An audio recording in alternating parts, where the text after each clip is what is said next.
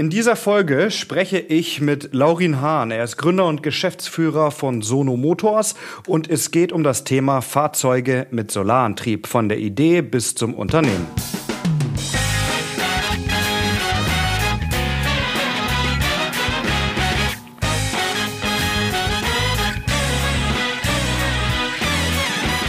Mein Name ist Bruno Fritsche, ich bin Gründer und Geschäftsführer der Film- und Medienproduktion Hawkins Cross und heute zu Gast ist Laurin Hahn. Er ist Gründer und Geschäftsführer von Sono Motors. Sono Motors, die machen Fahrzeuge mit Solarantrieb und ähm, noch einiges mehr und darüber wollen wir heute ein bisschen sprechen. Lieber Laurin, ich freue mich sehr, dass du ja, dir die Zeit nimmst dafür. Ja, auf jeden Fall. Hallo Bruno, hallo Welt. Ähm, freut uns sehr. Ähm, ja, sau spannend. Freue mich hier heute hier zu sein und bin gespannt auf die Fragen. Ja, danke dir. Lass uns doch vielleicht einmal äh, ein bisschen weiter vorne anfangen für die Leute, die sich jetzt noch nicht mit Sono Motors oder mit dir als Gründer äh, beschäftigt haben. Was genau macht Sono Motors? Ja, sau spannende Frage. Was wir machen ist, wir bringen Elektromobilität in die breite Masse. Wir haben ein Solar-Elektroauto entwickelt namens Sion. Das ähm, ein normales Elektroauto, das mit einer guten Reichweite für 25.000 Euro auf den Markt kommt, äh, Markt kommt, aber die Besonderheit hat, ähm, sich selbstständig durch Solar wieder aufzuladen. Und zusätzlich ähm, bringt es Sharing mit. Es gibt eine Sharing-App, du kannst vermieten. Ähm, es ist ähm, bidirektional ladefähig, das heißt, du kannst es als Heimspeicher nutzen. Das heißt, es hat ein paar Features, die kein anderes Auto auf dieser Welt hat. Weil wir uns einfach gefragt haben, warum ist das so? Warum gibt es eigentlich kein Elektroauto mit Solarzellen integriert? Was ist das größte, äh, die größte Herausforderung eben an diesen Solarzellen? Warum hat das noch kein anderer gemacht? Weil es komplett neue Technologie ist, die wir entwickeln mussten, ähm, auf Polymerbasis in ein Exterieur von einem Fahrzeug zu integrieren, ähm, Automotive Grade, sehr, sehr, sehr widerspenstig. Also ich meine, es muss, es muss alles, es muss Salz aushalten, es muss Vibrationen aushalten, es muss Kälte, Nässe, Hitze, alles muss aushalten. Und das ist so eine ganz andere Technologie als auf dem Hausdach, wo es schweres Glas ist, was einfach nur da steht für 25 Jahre auf dem Dach. Und ähm, deswegen muss man komplett neu anfangen und eine komplett neue Technologie entwickeln. Das klingt sehr spannend und auch sehr ja, zeitintensiv und aufwendig ja, wenn man jetzt dran denkt, okay, ein, ein Solarantrieb und ein Fahrzeug, das muss bestimmt einer sein, der hat schon 30 Jahre in irgendeinem Unternehmen gearbeitet, aber du bist ja noch relativ jung, wenn man das so sagen darf. Ja, äh, 26. Fühlt sich schon ganz schön alt an, ehrlich gesagt. Ja. Nee, ähm, ähm, ja, ist richtig. Wir haben keine lange Automotive-Karriere hinter uns. Und ähm, am Anfang war das, wurde es uns auch immer, also war das, wurde es uns zum Verhängnis, ja. Also es war so ein bisschen, ähm, diese Welt, also die gerade die Welt, in der wieder eingetaucht ist, die ist oft ähm, weiße Haare, ähm, weiße graue Haare ähm, um 50 plus männlich und da, da war schon so ein bisschen immer schon so ein bisschen das Thema. Ähm, trotzdem haben wir es geschafft, irgendwie so Sachen zu hinterfragen ähm, und einfach mal so von einem ganz anderen Blickwinkel drauf zu schauen und sind ähm, oft auch so durch durch Unwägbarkeiten auf ganz neue Wege gekommen, die dann sich am Ende total ausgezahlt haben. Also mhm. ein Beispiel ist Crowdfunding. Ja? Also so community-based, äh, wir sagen irgendwie so von uns, wir sind so community-based Fahrzeughersteller. Ja? Also das gibt es eigentlich noch nicht. Und ähm, das kam daher, dass wir in der frühen Phase des Unternehmens eigentlich keine Möglichkeit hatten, Geld aufzunehmen, weil irgendwie ich meine, wer vertraut damals 20-jährigen Leuten irgendwie Geld an, um ein Auto zu bauen? Genau, lass mich da ganz kurz einmal eingerätschen, weil das finde ich ja, ist, so, ist ja, ist ja ein essentieller Punkt so irgendwie. So, wann ist in dir so das Interesse oder die Idee gekommen, ich habe jetzt Bock, ein Solarfahrzeug zu bauen? Also viele andere 20-Jährige äh, machen vielleicht andere Sachen. Ja, das geht, also es geht noch länger zurück. Irgendwie so, Jona und ich, mein Mitgründer, wir kennen uns seit 20 Jahren, sind seit der ersten Klasse zur Schule zusammengegangen und ähm, verdammt gute Freunde. Und irgendwann haben wir halt angefangen, so ein bisschen zu philosophieren, so was wollen wir eigentlich später mal machen und was sind so die Probleme auf der Welt, die wir lösen wollen. Und wie man das so im jugendlichen Alter macht, hat man halt da auch irgendwie, ist man ganz schön grün hinter den Ohren. Und damals haben wir uns gesagt, hey, fossile Energien, das ist das größte, größte ist die größte Herausforderung der Menschheit. Gleichzeitig ist es die, also hat es der Brandbeschleuniger der, der Globalisierung. Ähm, auf der anderen Seite ist es auch der Brandbeschleuniger für den Klimawandel. Und wir haben so ein bisschen uns hinterfragt, so, was können wir denn eigentlich tun? Und haben dann so schnell irgendwie so Erdöl und äh, fossile Energien und wir müssen wir müssen eigentlich dahin kommen, dass wir kein Erdöl mehr verbrennen äh, in unseren Fahrzeugen. Und äh, daraufhin haben wir gesagt, okay, was, was ist denn die Lösung? Und dann kam halt 2012 war Elektroautos total das Öko-Ding und eigentlich keiner fand's cool. Und äh, ja, sind dann damals in einem Telefonat 2012 irgendwie so auf die Idee gekommen, so hey, was ist eigentlich die größten Herausforderungen für Elektroautos? Was ist denn die größte Lösung dafür? Und ähm, Preis, Reichweite und Ladeinfrastruktur sind nach wie vor der große, ähm, die hemmende Wirkung für die Elektromobilität. Und ähm, wir haben uns gefragt, wie sieht denn das perfekte Elektroauto aus? Das, das wirklich so diese, weißt du, so der, das Alltagsauto für, keine Ahnung, den Lehrer da draußen, die, keine Ahnung, den, den Arzt, die, ähm, die Managerin oder weiß nicht was, also so, so für, alle, was ist so dieses Elektroauto da draußen, was, was auf das alle warten? Und ähm, sind eben zum Thema gekommen, ein Solarelektroauto. Solarelektroauto, das sich selbstständig wieder aufstellt, äh, auflädt mit 25.500 Euro, das irgendwie ähm, noch Bidirektionsladen dabei hat, also so, so, so Strom auch wieder abgeben kann und Sharing-App noch integriert. Das heißt, du kannst auch noch mit anderen teilen. Also, also so, so ein Komplettkonzept, ja. Und das hattet ihr alles schon mit Anfang 20 die Idee oder war das, äh, äh, kam das erst später? Ähm, doch, so die Grundkonzepte hatten wir am Anfang schon immer. Ähm, die sind nur weitergereift, ja, muss ich ja, vorstellen. Ja, klar. Also am Anfang hat's wir sind auch nicht den klassischen Weg gegangen und haben erstmal so einen Businessplan geschrieben und so. Nee, wir sind erstmal ganz anders angegangen. Wir sind in die Garage und haben den ersten Prototyp mit der Hand gebaut, um zu schauen, ob das überhaupt irgendwie funktioniert, bevor wir das groß irgendwie anfangen, dann allen rumzuerzählen. Woher hattet ihr das, Wissen? Weil wenn ich mir jetzt vorstelle, so irgendwie, ich würde jetzt, die, äh, euch gäb's nicht und ich hätte jetzt die Idee, ich wüsste überhaupt nicht, wie ich das mache. Also seid ihr schon da so technisch versiert gewesen oder habt ihr das nachgelesen oder? Ja, also wir sind, wir hatten immer schon so einen technischen Background, weil wir immer schon so, ich sag mal so Bastler, ja? also so einfach hands-on, haben wir einfach immer so mehrmals so Sachen gemacht und mehrere Projekte gemacht und immer schon so geschraubt. Aber ähm, wir hatten jetzt kein Wissen, wie man ein Elektrofahrzeug baut. Und das haben wir uns einfach ein, ein, angeeignet über Selbststudium. Und das Selbststudium hört sich jetzt irgendwie toll an. Äh, dahinter stand einfach das, das große weite Internet und äh, YouTube, wo du einfach verdammt viel, verdammt viel lernen kannst. Ja? Also ich weiß noch, wo wir unseren ersten Schaltkreis selbst ähm, das Layout entwickelt haben und dann selbst gelötet haben und es hat am Ende auch noch funktioniert. Das war so, so das war so die Genugtuung des Selbststudiums überhaupt. Ja. Ja, Wahnsinn. Ich habe äh, ein Video gesehen, ähm, da rollt äh, der, der erste Prototyp oder einer der ersten äh, äh, aus der Garage raus, die Sonne scheint und ähm, ich weiß nicht, ob du oder dein Kollege, einer von beiden steigt aus. Äh, wie kann man das äh, so beschreiben, so einen Moment, wenn man weiß, okay, krass, wir haben halt jetzt echt so ein Auto gebaut oder, oder diesen Antrieb. Ja, Wahnsinn. Es fühlt sich natürlich, du musst überlegen, ich glaube, wir waren zu dem Zeitpunkt, wir waren 20, glaube ich, oder 19. Ähm, fühlt, man fühlt sich natürlich, also es fühlt sich gut an. Ja, du hast da so lange hart hingearbeitet und dann ist dieser eine Moment, wo das Auto dann auf einmal funktioniert und so, dann, das fühlt sich an wie so ein riesen Meilenstein. Und die Wahrheit ist rückblickend, wir waren halt irgendwie bei irgendwie noch nicht mal bei ein Prozent des Ziels. So, ja, also so, das war ist noch so ein langer weiter Weg. Ja. Ähm, und es ist so, so, so, so steinig immer noch gewesen.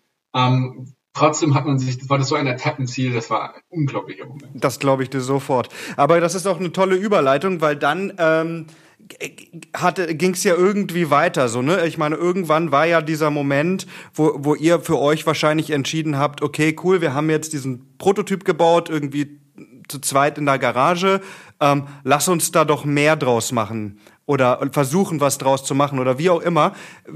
Wie kam diese, diese, dieser Gründungsgedanke bei euch auf und wie ging es dann weiter? Der kam dadurch auf, dass wir schon immer die große Vision hatten, wir so wollen was in die Hand nehmen und wir wollen irgendwie so echten Impact haben und äh, CO2 einsparen und so und, und fossile Energien. Ähm, und da war irgendwie so klar, das, also so in der Garage, wir helfen damit niemandem. So, ja? Wenn wir zwei irgendwie ein Auto bauen. So, es war schon immer so der Gedanke, wir müssen das irgendwie rausbringen. Ähm, aber so wirklich das dann so rauszubringen ähm, in die große weite Welt, das kam dann ehrlich gesagt eher so durch, ähm, durch Navina, unsere Mitgründerin, ähm, unsere Mitbewohnerin damals, ja, also die irgendwie so davon erfahren hat und dann mehr und mehr irgendwie so, hey, was macht ihr da eigentlich? Und wir hatten es ihr lange Zeit nicht erzählt und irgendwann haben wir es dann erzählt und sie war völlig begeistert und dann ähm, haben wir uns irgendwie zu so dritt zusammengesetzt und sie hat dann irgendwie so, ähm, wir, wir haben halt dann so gesprochen, so was machen wir jetzt? Und dann war halt Firmengründung und dann, wie, wie gehen wir raus? Und dann war es halt irgendwie so, Crowdfunding war so das, so, so, so das Ding, ja. Also, weil wir gemerkt haben, so, wer würde drei jungen Menschen ohne Fachbereicherfahrung irgendwie Geld geben in dem Bereich, so, ja. Also, so, so kein Investor dieser Welt wird uns irgendwie Geld geben. Und da muss man vielleicht für die Leute, die das jetzt nicht kennen, äh, äh, Crowdfunding vielleicht ganz kurz erklären. Da gibt es verschiedene Plattformen. Du stellst ein Projekt drauf, wie jetzt zum Beispiel euers, und sagst, hey, wir haben ein Ziel, wir brauchen Summe X und ähm, Leute können ähm, spenden oder sich äh, beteiligen, glaube ich, ne, und kriegen dann äh, was dafür ähm, oder halt auch nicht. So, ne? Richtig. Ganz einfach erklärt. Genau, richtig. Und wir, so sind wir auch rausgegangen. Also es war so Firmengründung und dann so diese Crowdfunding-Kampagne. Und es war wirklich so, wir, wir wussten nicht, ob es funktioniert oder nicht. Ja, es hätte auch schief gehen können und kein Mensch, also kein Mensch hätte danach gekriegt, kein, kein Hahn hätte danach gekriegt. Und ähm, dann, dann, dann sind wir rausgegangen und es gab ein paar Menschen, die halt gesagt haben, hey, sau gute Idee, geil, ich, ich mach mal hier 50 Euro rein. Und dann kam der nächste, der hat, weiß nicht, 500 Euro. Und dann kam der erste, der hat 16.000 Euro. Ja, weil wir irgendwie so, ja. so, so, so, so, so hat sich das nach oben geschaut. Und auf einmal waren wir irgendwie so, war das über Nacht so eine krass erfolgreiche Crowdfunding-Kampagne, die damals in 2016 ähm, 850.000 Euro äh, insgesamt eingespielt hat. Ja? Also knapp eine Million Euro, das kannst du dir vorstellen für uns drei junge Leute, so unglaublich viel Geld. Und auf einmal waren wir so, wow, ähm, jetzt ist der nächste Schritt, und zwar halt echt ein Unternehmen aufbauen und das Bootstrappen und halt irgendwie Expertise reinkriegen und ähm, wirklich halt Ingenieure anstellen und so weiter und daraus eine Idee und so. Und wie, wie macht man das? das äh, Sorry, dass ich unterbreche, aber wie macht man das in genau diesem Moment? Also äh, ich stelle es mir vor, ihr sitzt, du hast gesagt, glaube ich, ihr wart Mitbewohner, ihr sitzt in der WG irgendwie, ihr habt den Prototyp gebaut, äh, macht eine äh, Crowdfunding-Kampagne und auf einmal sind da diese 800.000 Euro habt ihr dann euch, keine Ahnung, äh, äh, an, äh, an jemanden gewendet und irgendwie gesagt, Mensch, puh, ähm, wie, wie ziehen wir ein Unternehmen auf oder habt ihr alles irgendwie selbst euch beigebracht? Und ähm, ich meine, da geht's ja auch um so Sachen, wie stellt man Leute ein, welches Personal brauchst du, wie haushaltest du mit 800.000 Euro und so weiter, ne? Also ja, voll. Ähm, ja, das Gute war, wir hatten schon Gründungserfahrung davor. Also wir hatten schon mehrmals so ein paar Sachen gemacht. Ähm, äh, gerade durch meine Brüder, meine Brüder sind äh, sehr unternehmerisch tätig in München. Ähm, und wir hatten schon zusammen was gegründet. Ich hatte mit Jona schon was zusammen gegründet. Es war viel kleiner. Es war, weißt du, so 10, 20, 50 Mitarbeiter, aber halt nicht, ähm, nicht groß. Ja? Mhm. Ähm, und dadurch, so die Grundverständnis auch so betriebwirtschaftlich hatten wir. Also, Perfekt. Mhm. Ähm, und, das, und dadurch, das, das war schon mal so der, der, der, äh, der Grundstein. Aber man muss sagen, die Community hat unglaublich geholfen, weil die Community war so eine, die hat so viel Input gegeben, die hat so viel von Ecken geholfen. Ähm, fremde Menschen, die irgendwie ihre Hilfe angeboten haben, die, das, das ist der Grund, warum Sono heute hier ist. So. Die Community ist der Grund, warum Sono heute existiert. Und ähm, wir haben das dann auch in einem Schritt zurückgegeben 2019. Äh, da schließt sich dann wieder der Kreis, wo wir quasi unsere Anteile, unsere wirtschaftlichen Anteile der Community gemacht haben. So in der größten Crowdfunding-Kampagne äh, von Europa jemals, wo wir dann 53 äh, Millionen Euro Zahlungszusagen erhalten haben. Ähm, unglaublich, also es war dann so, da schließt sich so der Kreis und da wollten wir einfach so sagen, hey, wir haben, wir geben was zurück. Ähm, Mhm, cool. Wir sind da, weil viele tausend Menschen an uns geglaubt haben. Ja, also das heißt, jetzt hast du es gerade schon gesagt, ihr habt dann noch eine zweite äh, äh, Crowdfunding-Kampagne gemacht, eben um genau weiter an Produkten zu arbeiten, ist ja klar, ne? man braucht irgendwie Mittel. Ähm, was würdest du sagen in dieser Phase bis, ähm, jetzt haben wir Anfang 2021, was waren so die größten Schwierigkeiten für euch, die ihr überwinden musstet? Geld. Geld. Ganz klar. Ähm dadurch, dass, dadurch, dass wir diesen Crowdfunding-Weg gegangen sind, sind wir einen komplett anderen Finanzierungsweg eingeschlagen als ursprünglich so. Das klassische Startup geht einen ganz anderen Weg. Das klassische Startup geht an einen Angel-Investor, der ganz früh Geld eingibt. Dann geht's an den Frühphasen-VC, dann in so einen äh, so Early Stage, dann irgendwie so ähm, Growth VC und so. Dann geht so eine Runde nach dem anderen. Ja? So der typische Startup ist so, noch eine VC-Runde, noch eine VC-Runde, noch eine VC-Runde. Und ähm, die sind wir nie eingeschlagen und irgendwann war es zu spät. Also irgendwann konnten wir die auch nicht mehr einschlagen, ja. Also weil so das funktioniert, das baut so aufeinander ein, ja? auf, ja. Und ähm, was wir dann immer hatten, ist einfach das Thema, wir hatten, ähm, also ein Auto zu entwickeln ist extrem, extrem teuer. Ja, also sprechen nicht von Hunderttausenden Euro, wir sprechen auch nicht von einer Million Euro, sondern wesentlich, wesentlich mehr Geld. Und ähm, wir wussten das von Anfang an und wir wussten auch, dass der Community der einzige Weg ist, den wir haben. Ähm, aber diesen Schritt dann rüber zu finden, irgendwie auch institutionelle Investoren ranzukriegen, ähm, da sind wir fast mal dran gescheitert. Also okay. Das war 2019, Anfang 2019, wo wir mit einem strategischen internationalen Investor verhandelt hatten und der halt überhaupt nicht unsere Werte, unsere Interessen hatte. Also der wollte einfach nur Patente, der wollte irgendwie so ähm, das in, in seiner Region, wo er herkam, natürlich ähm, auf den Markt bringen, hatte kein Interesse hier in Europa. Das ähm, letzte Konsequenz der Sion wäre nicht auf die Straße gekommen. Das Unternehmen wäre zerschlagen worden und ähm, Sonomotus hätte es so nicht mehr gegeben. Und ähm, wir hatten dann irgendwie so die Wahl, verkaufen wir uns selber, unsere Werte und mhm. unsere Ideale. Ähm, oder, oder, oder sagen wir halt nicht zu und gehen einen anderen Weg. Und das haben wir gemacht und sind raus an die Community, haben das der Community erklärt und haben gesagt, hey, dafür brauchen wir aber jetzt irgendwie 50 Millionen Euro in ähm, 30 Tagen. Und war eine krasse Zeit. Es war Dezember 2019 und ähm, es war Wahnsinn. Also die Community hat uns nicht fallen lassen. Sie hat uns supported, sie stand hinter uns und äh, gemeinsam im Schulterschluss haben wir dann echt 53 Millionen Euro eingesammelt. Ja. Das ist äh, sehr beachtlich, auch dass man so eine Community hat. Und da, äh, das ist auch gerade so der nächste Punkt, den ich gerne mal ansprechen würde, ist so, was glaubst du, was bindet die Community? Was fasziniert die so vielleicht an euch oder eurem Produkt oder ähm, was ist so der größte Mehrwert, den ihr der Community gibt, geben könnt? Ehrlichkeit und Transparenz ist ein ganz großes, großer Punkt. Ähm, wir, wir machen ja immer wieder so Umfragen und äh, mit Tausenden von Leuten, die da teilnehmen.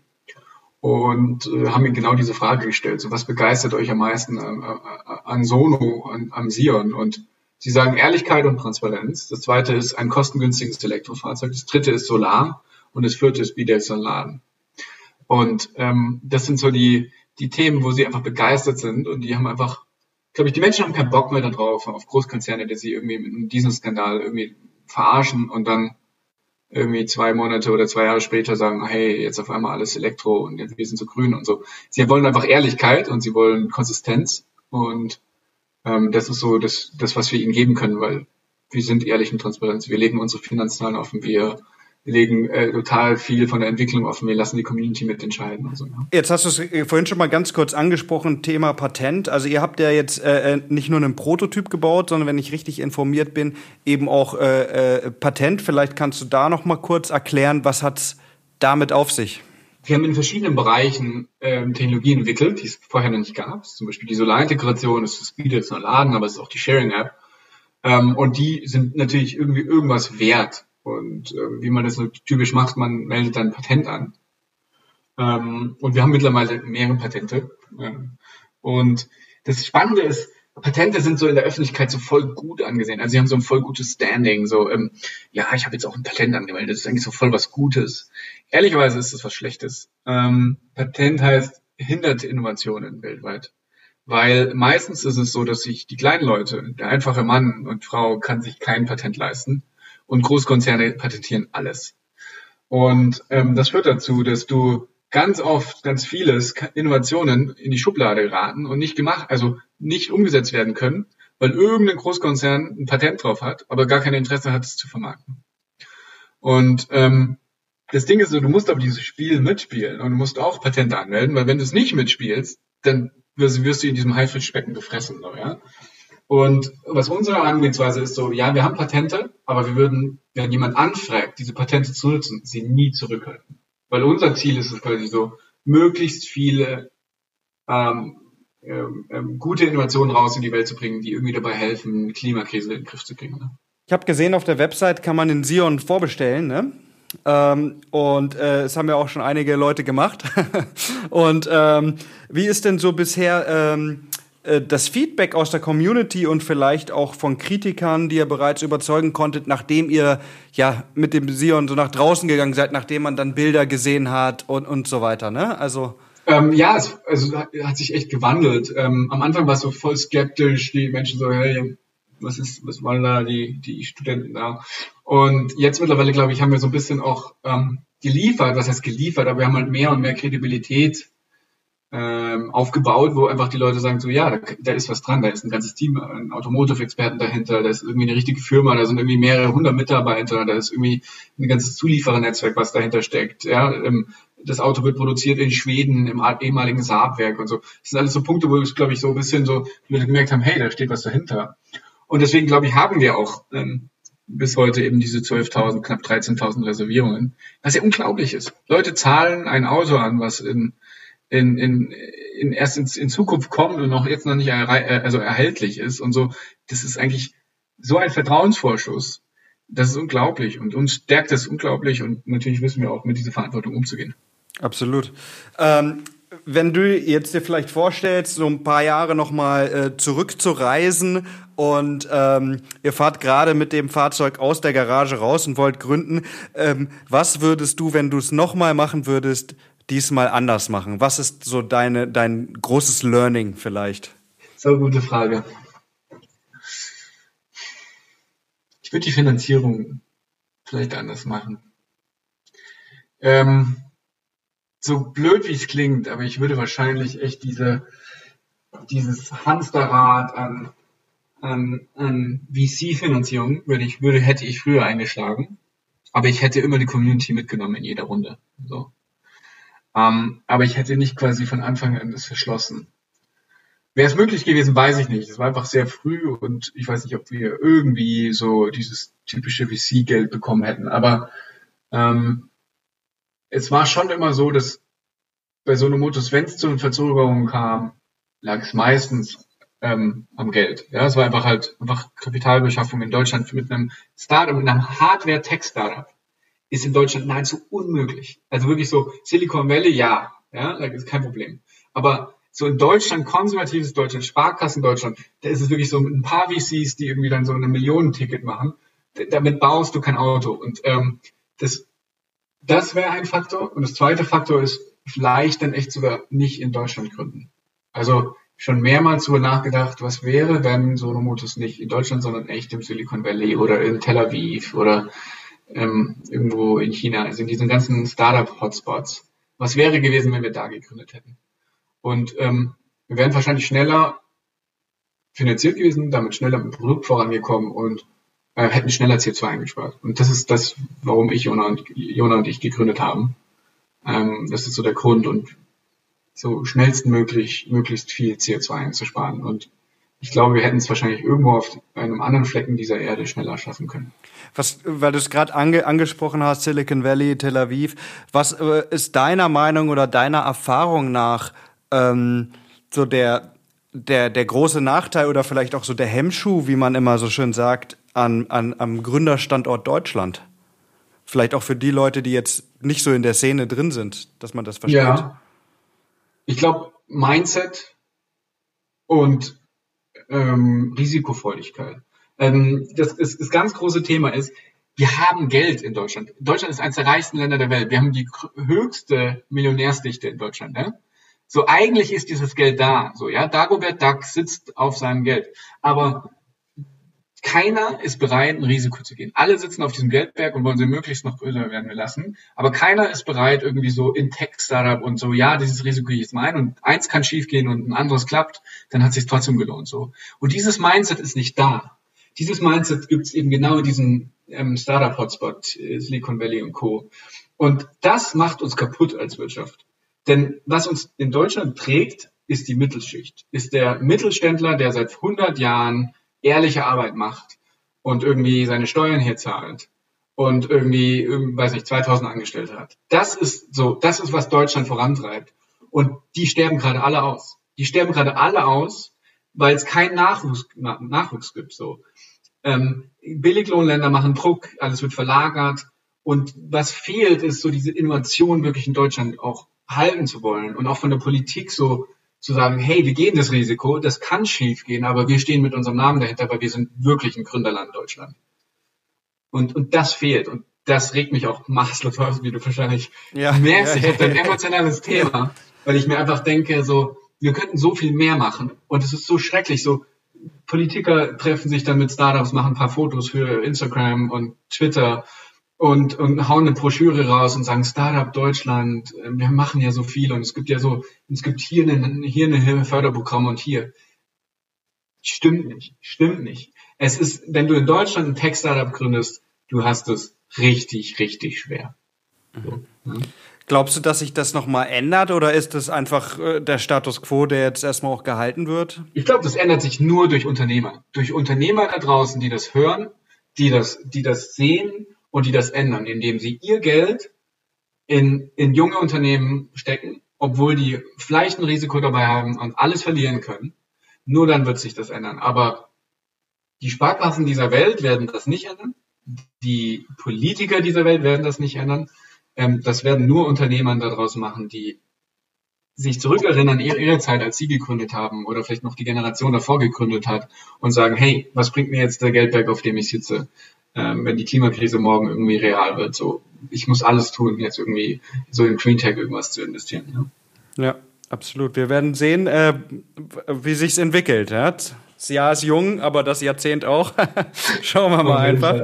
Ähm, abschließend vielleicht noch ein kleiner Ausblick. Und zwar äh, vermute ich mal, der Sion ist ja nur der Anfang, aber so mit ganzheitlichem Blick in die Zukunft vielleicht, ähm, was würdest du dir für euer Unternehmen wünschen? Oder vielleicht machen? Ähm, was ich würde ich wünschen, noch schneller mehr CO2 einzusparen. So, das ist so, wir haben nur noch eine Dekade, bevor es komplett irreversibel ist. Und ähm, ich glaube, uns ist alles gar nicht bewusst. Wir haben also mit Corona gemerkt, so was passiert, wenn eine globale Krise ausbricht, so was, was passiert dann. Es war so ein Vorgeschmack, aber ich glaube, wir sollten uns echt hüten davor, was passiert, wenn wir das nicht ernst nehmen. Und ähm, irgendwie mit Sono Motors noch mit anderen Produkten mh, schneller mehr CO2 einzusparen, das ist so, was unser Antrieb ist und wo wir auch gerade intern dran arbeiten. So. Mhm. Mega. Laurin, ich danke dir ähm, für diese spannenden Einblicke und ähm, ja, für alle, die es äh, jetzt zum ersten Mal gehört haben, wir verlinken äh, unter der Folge und dann könnt ihr euch ja mal anschauen, was äh, die Jungs und Mädels von äh, Sono Motors so machen und wie der Sion aussieht und genau, sowas. Auf jeden Fall. Ne? Vielen, vielen Dank dir. Hat Spaß gemacht und bis zum nächsten Mal. Bis zum nächsten Mal.